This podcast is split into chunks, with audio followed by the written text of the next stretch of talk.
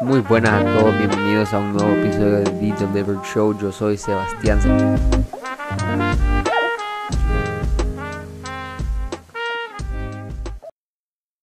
Serafim, su host, y hoy estoy muy emocionado por la bendición de hablarle ya por cuarta vez. Hoy tenemos un episodio bien especial.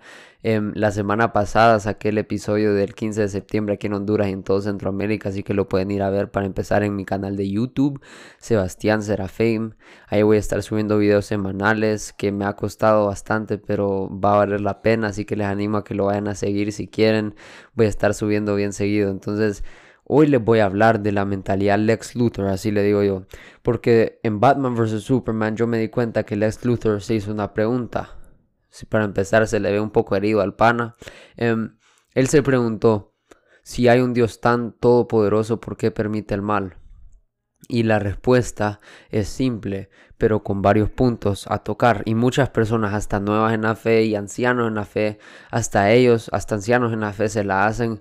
Entonces no se preocupen, es algo muy común. La respuesta a esta pregunta es simple. Dios, cuando creó el mundo, acuérdense que tenía dos opciones, crear solo el bien, que todo sea perfecto, que no haya mal, que era el el, lo que pasó al principio cuando creó Adán y Eva, pero ya tenía todo planeado y ya se sabía y había permitido todo, ya lo tenía planeado antes de que pase. O crear el bien y el mal. que ¿Qué hace esto? Te da un propósito, te da una razón por la cual luchar, te da una razón por la cual salir adelante y no ser esclavo al sistema. Entonces, ¿qué pasó al principio? Acordémonos que al principio él sí en verdad creó solo el bien, pero eso fracasó y él ya sabía lo que iba a pasar. Pero cuando todo era perfecto y él le confió el jardín, le confió el jardín a Adán y Eva, les dijo, les dio libre albedrío, que es de lo que vamos a hablar. Les dijo, coman de todas las frutas que quieran menos de esta, que era el árbol de la vida.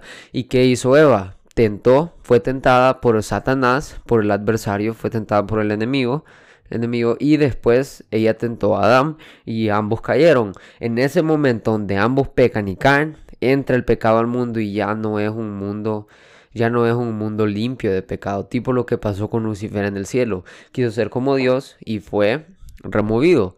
Entonces, esa fuerza del pecado es la que más domina en esta tierra, no porque sea más fuerte que el Señor, sino porque esta tierra es, es como un ejemplo que yo daba hace poco es que esta tierra es como la conexión que haces en, aeropuertos cuando vas a viajar a tu, destino, a tu destino final.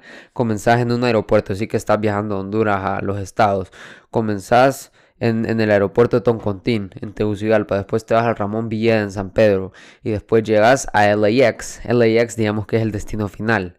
Pero comenzaste en Toncontín y tu conexión fue Ramón Villeda.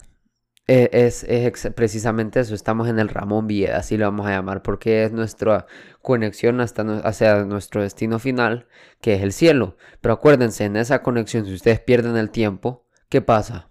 Se quedan en el vuelo. Lo mismo acá, si perdemos nuestro tiempo y no hacemos lo que debemos, hablando de acercarse al Señor, arrepentirse y entregarle nuestra vida a Jesucristo, el Mashiach, nos quedamos. O sea que te vas al infierno. Entonces, yo no soy Dios para decir eso, pero sí es lo que dice la Biblia, entonces por eso se lo digo. Como dice Pablo en 1 Corintios 10:23 acerca del libre albedrío, todo me es lícito, mas no todo me conviene. Todo me es lícito, mas no todo edifica. ¿Qué significa esto? Que vos podés hacer lo que te ronque, puedes hacer lo que querás, pero no todo te va a llevar al bien, acordate, y en este mundo todo te lo pintan lo malo, te lo pintan como que bueno, como estaba hablando en el otro episodio, en el primero o segundo, no me acuerdo, ahorita hay una tendencia de llevarle la contraria a la Biblia, y ahora nos ven como los malos de la película por obedecer a la única verdad que es Jesucristo.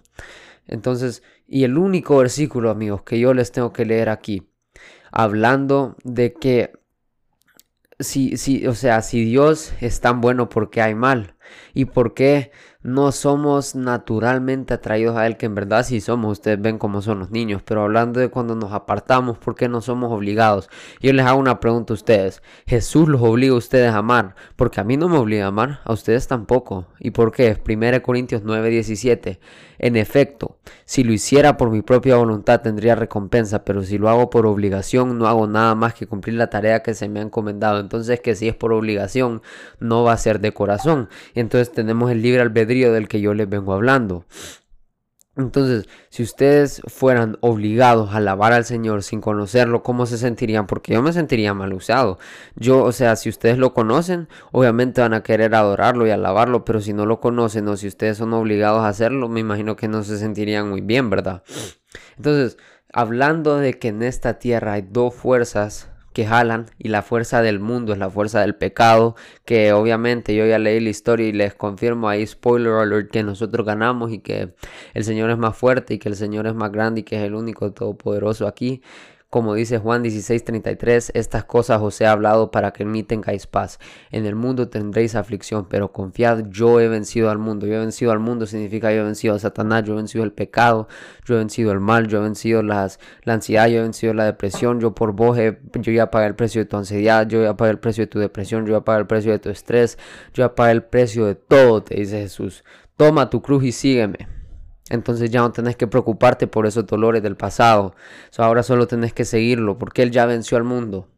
Entonces yo les motivo a que sigan siendo esos valientes guerreros que siempre están al frente de la pelea, listos para ya seguir peleando con su espada y con su armadura del espíritu, siempre confiando en el Señor es lo que tenemos que hacer, hermanos, como me enseñó mi gran líder Diego a través del Espíritu Santo.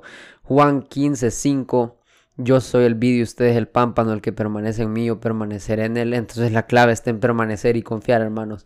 No hay que hacer nada más aparte de confiar en el Señor hablando de esto espiritualmente, porque si confías en tus propias fuerzas, te va a costar y al final vas a fracasar. Así que yo les motivo a que sigan siendo valientes, hermanos. Los amo y los voy a ver la próxima semana porque yo subo uno semanal, así como subí en YouTube, voy a estar subiendo semanales, voy a estar haciendo lo mejor que pueda para hacerlo porque en verdad sí es bien difícil, pero ahí vamos a salir. Entonces mis redes sociales son The Delivered Show en Instagram, en Apple Podcasts, Anchor, Spotify y hay muchas más plataformas, se las voy a dejar en el link, pero no me las sé muy bien. Entonces los veo la próxima semana. Bueno, ustedes me van a escuchar, pero los bendigo, hermanos. Tengan un excelente día. you